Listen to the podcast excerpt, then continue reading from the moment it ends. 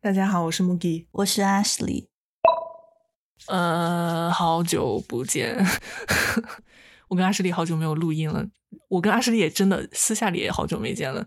这应该是我们我们好上次见面什么时候啊？上次见面应该就是我最后次最最后一次去学校办手续。我们上次见面还是夏天。哦，我得新冠之前，就是办退学手续那啊，就是办退学手续那一天吧。嗯，哦，真的，真的，我们上次啊，对不起，嗯，我们最近所以就一直都在，我们两个都好忙，都在忙一大堆乱七八糟的事情，嗯，所以没时间，私下里也没时间见面，然后。呃，博客我们博客也暂停了好长时间，一直都没有录，因为两个人一直凑不出来一个呃两个人都合适的时间来聊天来录音，所以变成了现在这样。哦，然后之前的剪辑我也 剪辑是我负责，然后之前的剪辑也是我，因为太忙了，所以没有时间花在剪辑上，剪辑一直就拖了很久。嗯，对，然后不知道，反正我工作之前。是因为我要忙退学的手续，然后和各种入职的准备，然后再加上搬家，又换了新的环境，工作又换了新的作息时间，就反正就是各种变化，然后各种要忙的事情和新的状况，然后再加上 Mugi 是比我还要忙。但我，你你忙的，你忙的怎么说？你忙的更丰富多彩一点。主要是，主要是你你是有生活，怎么说？你算是生活开启了新的篇章。然后你在忙各种各样不同的事情，因为有很多事情，所以在在忙。嗯，你你是有很多不同的事情，所以在忙。然后我就纯粹是在一个生物实验室里，在因为。研究在因为实验焦头烂额在忙，我忙的我忙的事情跟你相比完全不丰富多彩，完全在忙一样的实验啊，实验啊，嗯，而且我起码我现在开始工作也是工作忙，是在工作时间里面忙，然后其实工作时间外，我肯定没有 Mugi 那么忙，Mugi 是忙到。我们私下联系都联系不到，然后没有回信。呃，这呃啊，反正生物，我不知道多少人在生物实验室，在生物就怎么说，忙起来是闲的时候也挺闲的，就整天做点非常简单的实验，处理一下数据，然后大部分时间就也没什么事情做。但忙起来，只要有实验的话，就从早到晚。呃，然后还。结果还不是你预想的那样，反正从早到晚就一直在忙，我都不知道在忙什么。反正嗯，哎，我们的 podcast，对，所以之后我们的 podcast 应该也是就是会不定期更新，再加上更加不定期的停更、断更。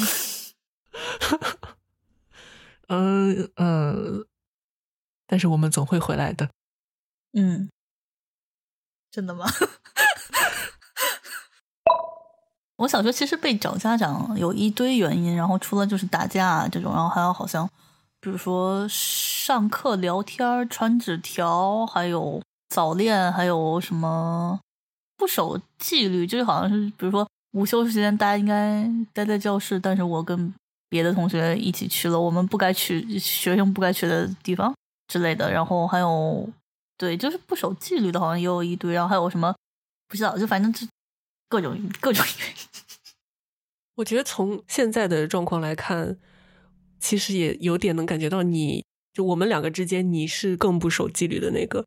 对，就是因为我不太在乎别人非给我制定的没有依据的规则，就是没有依据的规章制度，我本来就不太信，不太觉得是什么，然后我也不相信任何以道德标准定的。就是它存在的唯一一个原因就是道德标准那种，就那种我也不在乎，所以我就是会这样。那我爸可能也是这样。我应该说，我也不在乎，但是我比较胆小啊，我不想惹到别人，所以我在我能容忍的范围内，我会遵守一下。但我不能容忍的话，我还是就要么崩溃，要么我生气。嗯，这 但大部分时间应该目前以来是我自己崩溃更多。嗯嗯，我要是觉得没什么可遵守必要，后果又啊不遵守的后果又不严重的话，我就会直接开始打破了。嗯，不能怪我。然后还有一个是，就是关于没意义这点，我不知道要怎么说，但是至少我记得我小学好像是五六年级的时候就在想，其实我每天在学校就学这些习做这件事情，然后尤其考试的意义到底是什么？就考试分数又不能决定我整个人的价值。我为什么要就是因为小学的时候，尤其我们最后小升初，其实考试升学压力还不小，然后嗯，在面临小升小升初的考试的时候，我就我就会觉得，考试，嗯，大家那么努力学习，到底是意义是什么？我为什么我要让这种东西决定我的价值？对我当时就在想这些。嗯，我。我也差不多是有跟你一样的原呃，跟你一样的困扰，就是就是我不知道学习的意义是什么，呃，然后学习的意义就在你是一个学生，尤其是小学生、中学生、高中生的时候，你问周围成年人这个问题，他们完全，他们永远不会给你一个很好的答案，他们肯定都是说要考出好成绩，然后上好大学、找好工作这样。但怎么说？实际怎么说？总体倾向来说，可能他们说的是这样，但这不是我们需要的一个合理的解释。嗯，就对于我们来说，这只是个答案，不能算解答我们疑问的，能给我们意义的那个东西。是，就像我。就像我说的，我学习成绩一直很差，但是到了大学之后，因为你可以选择自己想学的东西，然后我算是到了大学之后，终于意识到说，对我来说，学习真正的意义是在于可以满足我的好奇心，就是我想知道答案的话，我可以自己去查，自己去找。如果找不到现存的知识的话，我可以自己去研究，嗯，这样。对我来说，学习的意义其实这个。然后我，我小时候问别人学习的意义、学习有什么用的时候，我希望我能得到的答案也是这个答案。但是我小时候问过几次，最后得到的答案也都是什么，就是为了找工作，什么学历更高会过得更舒服啊什么的。我就想说，这都不错了。你身边没有人跟你说，学生的天职就是学习啊？你是学生，你不学习，你还能干什么？没有人这么说吗？是这个也是对，这个也是呃，班主任说过不少次。是是是，这些我听着我都会觉得在说些什么，指望谁信？而且怎么说，学习也不光是看书、考试、考大学。嗯，是非常广义的来讲的话，学习是只要你在获得你天生不会的东西的时候，你就是学习。嗯，所以。任何人应该到死为止，一生真的都是在学习，不管你想不想，你都是在学习。所以以前，嗯，以前在学校的时候，就我不知道学习要干嘛，因为在学校里面，你能一个学生能感觉到的那种感觉，就像是好像是学习完全是为了考试，然后只要你考好了就不用学，或者说只要你上了大学了，只要你工作了就再也不用学了这种感觉啊。但正常人他们现在都会觉得就是。工作了之后就再也不用学了，但怎么说？就反正我自己的观察，通过我小时候自己的观察，我会觉得他们说的是不对的。因为有人不学习也能过得很好，也有人明明已经不用考大学了，已经就是在工作，然后还是在继续学习，然后还是在一直在寻求寻求知识啊什么的。嗯，就反正我心里其实有很多疑问，我小时候也没没办法。好好的表达出来，我只能问说：我为什么要学习？学习有什么用？周围其他大人也确实没理解，说我真正想要的答案是什么，我真正想问的是什么，所以他们给我的答复也都非常，呃，怎么说？非常敷衍吧。但可能对他们来说也是最好的答案了。就反正我觉得非常敷衍，所以我就一直这个问题一直很困扰我。我在上大学之前，我就一直觉得。不知道学习到底是用来干嘛，我为什么要学习？所以我本来就在学校过成那个鬼样子，再加上整天有一堆这种哲学性问题，得不到让我满意的解答，然后我就更讨厌学校。所以我真的以前嗯一直都很讨厌学校，我现在还是很讨厌学校。我现在还是觉得学校是一个非常呃大概只对非常平均的人，非常接近平均值的人有用的一个教育系统。嗯，就怎么说，你离那个平均值越远的话，你你从这个教育系统里能获得的东西就越少。但是毕竟就大家都是正态分布的，所以嗯，是，所以大部分人还是都能从学校里面获得获得到很多有用的体验的，但不是对我，肯定不是对我。嗯，然后我当时想的就也是感觉跟你差不多，但是又有点不一样，就是看周围人都在努力，在是在努力学习，但是努力学习又是为了什么？就感觉大家也都。嗯，我说就是学生，小学生就身边的小学生懂什么 啊？好吧，呃，如果我冒犯到了在听的小学生，对不起。就是大家都其实不知道在，就是是在努力，但是这个努力到底究竟是为了什么？就大家都不明白。然后我最后想到，我当时想到的逻辑啊，所以就是我们思考思考的方向好像不太一样。然后我当时想到的。让我逻辑自洽的是，我能理解考试作为一个选拔制度的必要性。嗯，所以就是，对，就就就只是这样而已。我还是不觉得努力学习为了应付考试这个事儿本身有任何意义。但是，因为它是一个有存在意义的选拔制度，所以大家为了这个努力，我能理解。然后，可能我自己也应该做出一些相应的努力。毕竟我也是被选拔的人。对你说到考试这个选拔制度，就让我想起来，我小时候也有认识到这一点，然后我也觉得考试就是作为选选拔制度存在没有什么不合理的地方。应该说，就是现在没有更好的办法，所以只能用考试。嗯，但我一方面是觉得它没什么问题，一方面我又觉得很不公平的是，因为我成绩不是很烂嘛。嗯，但是就是。我是这么解释可能会有点怪，大家有点可能会有点想象不到到底是个什么状况。我确实是小时候成绩非常非常烂，光看成绩会让人怀疑说我真的有智力障碍。但是你跟我相处，不考虑学习上的事情的话，你会觉得我完全没有任何智力障碍。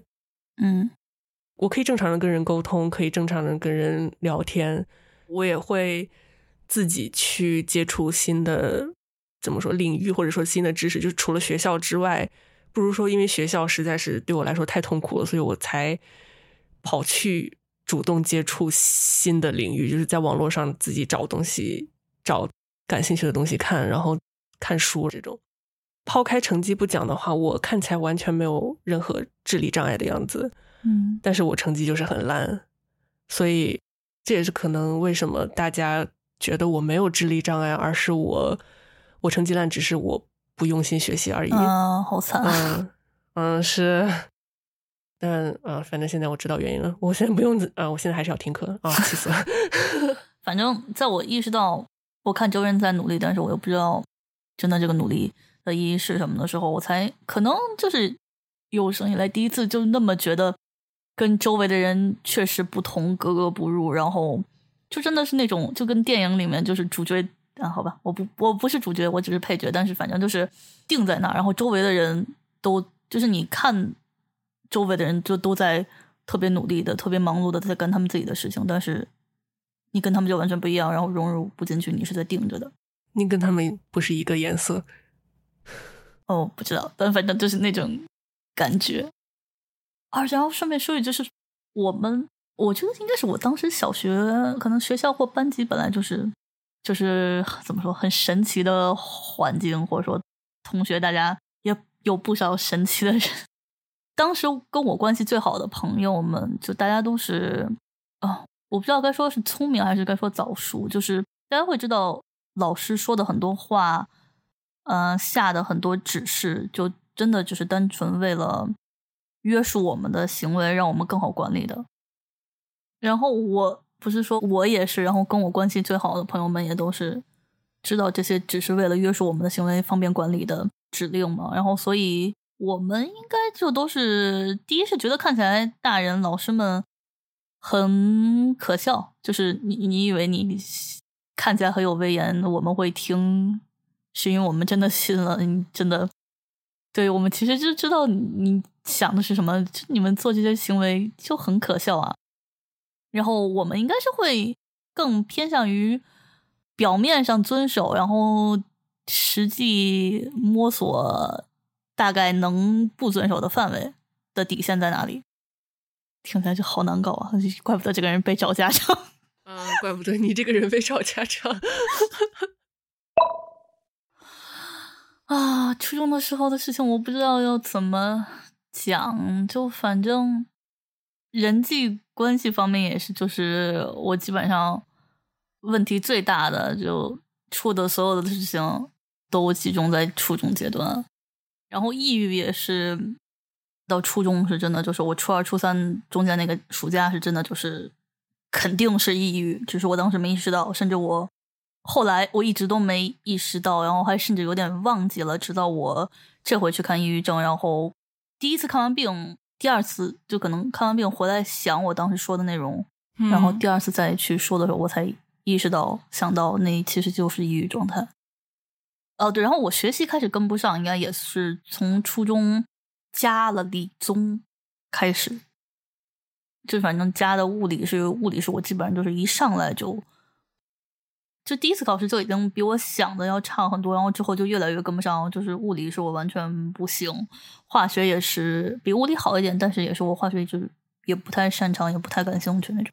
然后数学也是，就是当然我数学好像是因为换了数学老师，让我不喜欢那个老师，然后所以数学成绩也是刚入学的时候还好，然后之后就越来越差，然后特别特别差。哎，但你不是像我一样是知道自己。就反正我现在是知道当时原因，问题是出在哪了嘛？然后你知道你是为什么吗？还是就是单纯你不感兴趣，所以不擅长？我觉得总体来讲，我怎么说呢？就是我我觉得我会喜欢的课的一个特点或者趋势是，呃，首先要说就是我是真的喜欢听课，然后甚至我比如说上大学甚至考研有很多。这主要原因都是因为我想听这方面的课，然后来获取这方面的知识那种。然后我喜欢的科目基本上都是那种听课，就你上课老师说的时候都是怎么说长篇的一段一段的话，就甚至有些比如说像历史课那种，就是都有点像听故事的那种嘛。然后包括生物课也有一部分是这样，就是我我是。喜欢擅长这样的课，然后所有不是这样的课的，我应该就都不擅长。然后从初中开始就明显，就是只要上课方式不是这样的课的，我就都不擅长了。啊，那那理科除了生物，好像也确实硬要说话，化学也不能完全算，嗯，不行。对，就是要不然就是像语文或者生物那种，就真的是有种听故事啊，语文、历史、生物那种。像是听故事的感觉，要不然就是至少像地理课那样，它有一个整体的自然变化趋势，然后我可以比如说推理或者是预见之后的合就是变化，然后对于我来说整个都很合理。包括生物，我喜欢生物也是这个原因。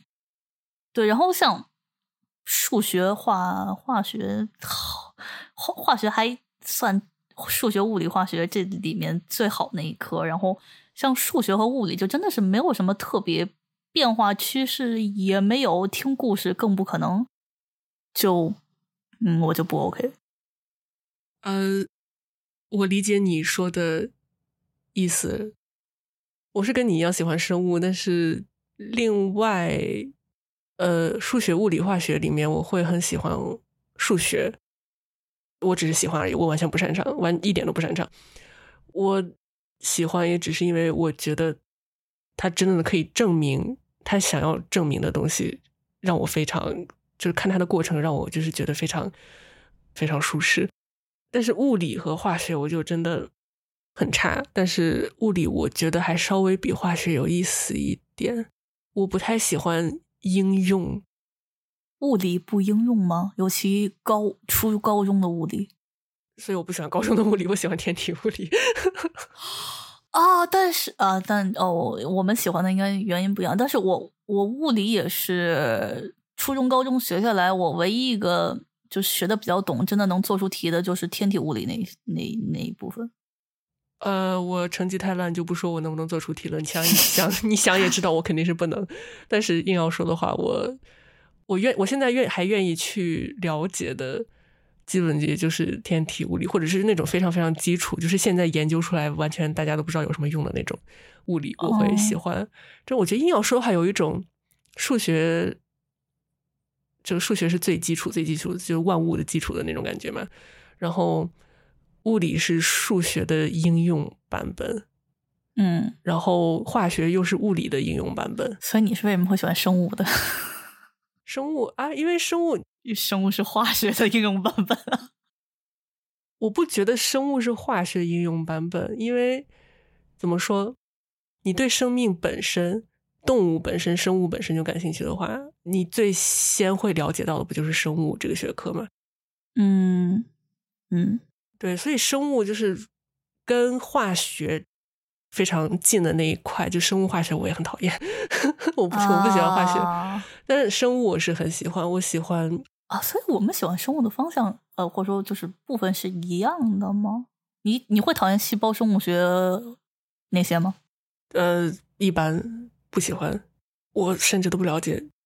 哦，反正我也是生物化学、细胞生物学。各种到细胞那个我都不喜欢，我更喜欢是 自然自然类的那种啊，我也是。还有还有什么分子生物学？对，我刚才要说的就是分子生物学哦啊哦哦，对不起，我不喜欢分子生物学。就是我喜我能做它的实验，我觉得它实验很好玩。哦，我甚至都不觉得实验好玩。然后所有到细胞层面的啊，我其实都不太喜欢。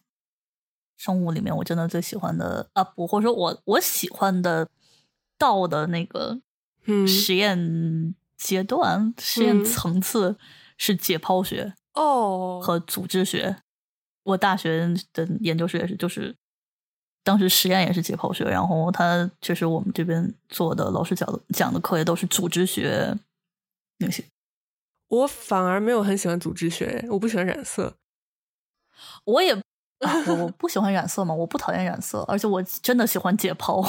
我我不喜欢找地方啊！你说的，嗯，找地方是什么？就比如说，我不知道，我我目前还没有染过别的地方，就是只染过大脑。但大脑不有很多部位嘛？你要看的部位到底是在脑的哪一个地方，然后你把它做成切片，然后再去染，然后染了之后你要去观察，用的还是二十倍的显微镜看，你看都不知道在看哪，然后要找半天。这种就是我不喜欢这个啊。那我是因为我当时做的实验没有找地方，这个。环节哦，我也觉得，我现在我现在觉得，我要是做那种就是不用找地方那种组织学实验的话，我可以接受。但是，就也是你要，我们甚至好像当时都就是啊，整体可能是二十倍，然后有的需要倍数更大，四十倍那种，然后然后就真的是几百个几百个数，然后整个一个一个样本。一个样本是什么？反正就是最后加起来，你一项要数就数几千个那种。嗯，就反正也很崩溃。然后真的，我不行，我不喜欢。所以说染色就看怎么说，显微镜看染色的那个染的好的时候真的很好看。是染的好的时候真的好，染的好的时候真的很好看。嗯，对，但我也就看看，尤其看看整体的时候，我还挺开心的。然后之后几百几百数的时候，我就真的很啊，这这这这根本不是人该干的，我觉得这应该是人工智能该干的事情。然后人际关系啊，人际关系要怎么说？我记得我想，我现在因为可能是因为也是因为那段记忆太痛苦，然后我其实就已经忘记了很多。我知道我自己忘记了很多。然后反正就是本来就是朋友会有小圈子，然后几个人大家都是好朋友那种嘛。然后本来一开始好像。还相处的还挺好的，我也一直以为我们相处的很好，然后，然后直到有一天我发现，就他们在网上可能是 QQ 群还是什么，然后反正就是我我不在的一个东西，然后大家一起在背后吐槽我，然后就说了好多话，是关于他们不能接受我的各种地方的。然后就是我，然后就是相当于在那个 QQ 群里面的，基本上每个人都在吐槽，都在说这些话。除了一个就觉得这件事儿肯定会被我知道的人，他当时没有太多说什么以外，啊，这听起来就是单纯的说坏话，就就不就交友不慎吗？但是怎么说呢？然后，然后我就我知道这件事儿之后，我也没有说真的明面跟他们说。我知道这件事了，然后我要跟你们绝交，就也没有，我只是慢慢疏远了。再加上也确实是因为学习什么之类的，整体又又到了高三，就反正就是整体我就跟整个朋友圈疏远了嘛。然后就还有什么我要说什么？然后这他们是是在说坏话，是在说坏话，但我又觉得确实说的也是有一定道理。然后这就。唉，就反正真的是，A S D 怎么可能没有人际交往的问题？然后我应该是一开始当时会出现问题是，我太粘人或太烦人，然后说话又比较直，还是就是不该直的地方也很直，所以才会被啊。但这就很粘人，我不确定，但是说话直应该就是非常非常典型的。ASD 的症状，所以，嗯，然后啊，但也不太一样。就比如像，就是比如说，比如说，我们都腐女，或者是聊那些同人啊，聊什么 CP 什么之类的，就是聊这些话题的时候，我是觉得就都无所谓啊。然后我就会直接说，然后自己怎么想的也会直接说，然后我就直接就各种都是直接说的。然后他们就会觉得我一直在开黄腔，然后很烦人。啊，这种听起来反而是他们更烦人，就以以己度人的感觉啊，就反正有这种，所以就嗯，我是知道好像正啊，或者说我现在知道正常人好像说这些话还是要忌讳的，但是所以可能不算他们的，不算是他，不算是他们的，反正我我当时觉得就是很多时候是我做的事情太引人误解，然后我做的地方，我做的事情或做的方法确实不妥。我现在其实也差不多是这么觉得，我也不觉得是他们有特别大的问题，除了背着我说这些话，这哦对，除了背着我说这这些话这件事儿以外，他们说的那些话本身没有什么太大的问题，或者说不算是真的，他们有很大的错，只要他们没背着我说这些话啊。但是怎么说，背着你说这些话就已经，你如果。真的是很看重你的好朋友，然后想跟你的好朋友解决问题的话，就是你你的朋友身上有什么让你不舒服的地方，然后你也真的很珍重这个朋朋友的话，你至少应该做的是，反正我会去做的事是好好的告诉他他哪里让我不舒服，然后看看我们能不能想出一个办法来解决这个问题。但是他们没有告诉你。而是选择背着你讲，就更像，而且应该还是几个人之间嘛，应该不止两个。嗯，这种超过两个人讲的话，这两个如果是两个人的话，又还有可能是一个人找另外一个人商量，说阿什利哪里哪里让他感觉不舒服，你你说我该怎么办？这种，然后说着说着，最后变成两个人一起讲坏话的，呃，讲坏话加引号讲坏话的，呃，形式了。这个我倒还能。理解还能，我觉得还可以被原谅，但是如果是一群人的那种聚在一起讲一个人的坏话，不让那个人知道，背后讲的就我觉得其实就是多多少少是有着恶意的啦。因为你怎么，反正我我不会想背着我的朋友去讲他不好的地方，我会想，我想告诉当事人我们之间我们的友情里存在这个问题，我想解决这个问题，然后所以我们才能继续维持我们的友情。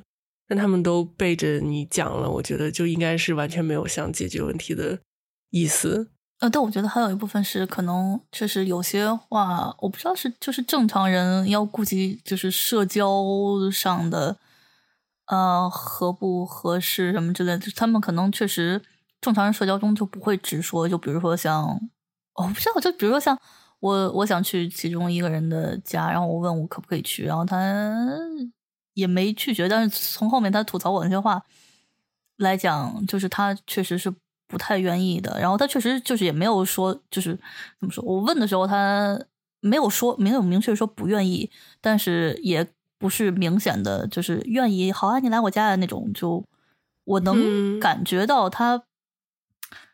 不是很愿意，但是我，啊，我不知道是因为我 A S D 还是怎样，就反正至少我感觉不到他那么不情愿，那么不情愿，请直说好吗？就反正，对吧？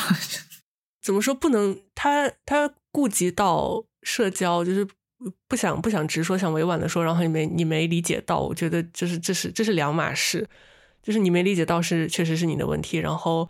他委婉的说也是，就他也没什么问题。他啊，顺便说，就委婉的说是那种，就啊也行啊，这种感觉。不，马上什么什么意思？就是嗯，就比如说我问他，我今天可不可以去你家玩？他说，然后他可能的反应或者说委婉程度是，嗯，也行啊。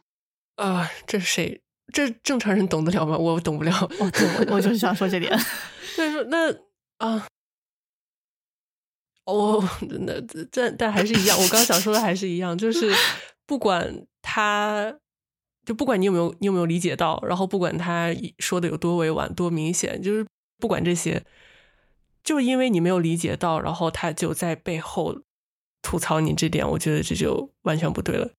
嗯，所以我也是，我最受不了，或者说最后伤害我最深的一点，也确实是他们背后说这件事儿，呃，说这些话这件事儿。而且其实我小学的时候跟我关系最好的那些朋友，我们是就这些坏话或者说不满的地方，我们是当面说的。然后我甚至就是记得我说过原话，就反正就是别人可能质疑我们关系不好，或者说就是你你你们就不怕对方说坏话什么之类的嘛。然后我就说坏话有什么，我们都当面说的，不只哦对。然后我自己本来做人的。怎么说？就是准则，从应该是从小学开始就有一条，就是坏话，要不然就是我当面就直直接能对这个人当面讲出来，要不然就是我就彻底不讲。我当面说不出来的坏话，我也不会背着这个人，然后跟第三个人讲。嗯，是是是，同意。啊，我觉得可能要除了就是一个例外是讲。老师和上司的坏话 啊，对，但那那种就是，反正你当面讲是会被开除，但是这这是另外一回事。对，就 平级没有上下关系或权力不平等的时候，嗯嗯，呃，就是我就等于已经知道被当时最好的三个朋友、三四个朋友在背后说坏话嘛，然后之后，然后就相当于就跟他们。比较疏远了，然后后来又在课外班就是认识了一个，应该是比我大个一两年，然后但然后反正就是我们又成为了朋友，然后我就就又很信任他，然后哎，是吗？我有我我还敢信任别人吗？但反正就是反正就又成了很好的朋友，然后跟他讲我最近被哦，我当时就是那一阶段刚被三个三四个朋友背后讲坏话，然后。就特别伤心，特别痛苦，然后每天就是也是跟他聊很多天儿，然后最后好像就我们俩也是关系好的阶段没有持续特别久，然后他有一天就突然说，就是然后就发了一条信息，然后觉得就是我太烦，好像对他造成的负担也很大，他听着也很累，所以就直接把我拉黑了。然后反正就是因为。就他说的这一点，跟之前我被说坏话的地方也是有相似的。然后我也确实意识到，我可能对自己喜欢信任的人，就是会很粘人，很要求很高。就比如说，我会希望对方经常能搭理我，然后回信的频呃回信的速度快一点。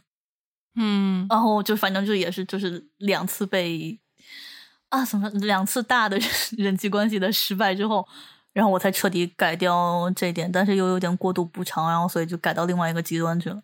这确实像是从一个极端跳到另外一个极端，因为我对你的印象一直是，当然我现在跟你就很熟，没办法准确的说，但是至少我刚认识你一两年的时候，我我是会觉得你是那种超级独立的人。我性格确实很独立，就独立这件事儿是我被我家长，尤其被我妈从小说到大的，这倒也是真的。但也不光是这，我我是觉得你是对人际关系也是会很独立的那种人，而且尤其是你一开始跟我说你不太会主动联系别人，然后我就有一种就是以为你是那种一个人待的很开心，完全不需要别人，没有任何社交需求的那种人。后来发现其实你不完全是我想的那样。嗯嗯，原来发生了这么多事情。对，而且我就觉得可能这一部分就社交，呃，怎么我人际关系碰到这些一部分，确实是就刚才说到的 ASD 的因素是有的，还有一部分可能是因为多动症，因为就是我之前不是也说过，我很容易聊着聊着，然后就越聊越嗨，然后自己其实是停不下来的，要对方基本上就是真的是每次对方都说啊我。之后有事儿，我今天那个就只能聊到这儿，然后所以才停的那种。嗯嗯，所以就这也是我可能显得比较粘人、比较烦人的其中一个原因。嗯，然后再加上多动症的话，就是会我到现在都会，就是我其实很，尤其我在我想聊天或我无聊没事儿可干的时候，我希望别人理我，然后。能一直聊很多，然后让我脑子一直处于兴奋状态、很开心的状态。嗯，我知道我社交怎么说要求高，然后比较粘人、比较烦人，也是因为我确实在人这两次大的人际关系的失败之前，就是我对别人也是需要秒，也是希望他们能尽快回，然后甚至我就是会直接说。你为什么不能秒回我？我又没有要求你真的做多怎么说？就我我又没有我这个要求，我自己没有觉得很高。然后我没有觉得很高，一部分原因也是因为我对我自己的要求也是，我看到别人的信息，尤其我喜欢的人或者我朋友的信息的话，我也是要求自己要秒回的。因为我就尤其是他们不太开心，比如说来诉苦、来倾诉的。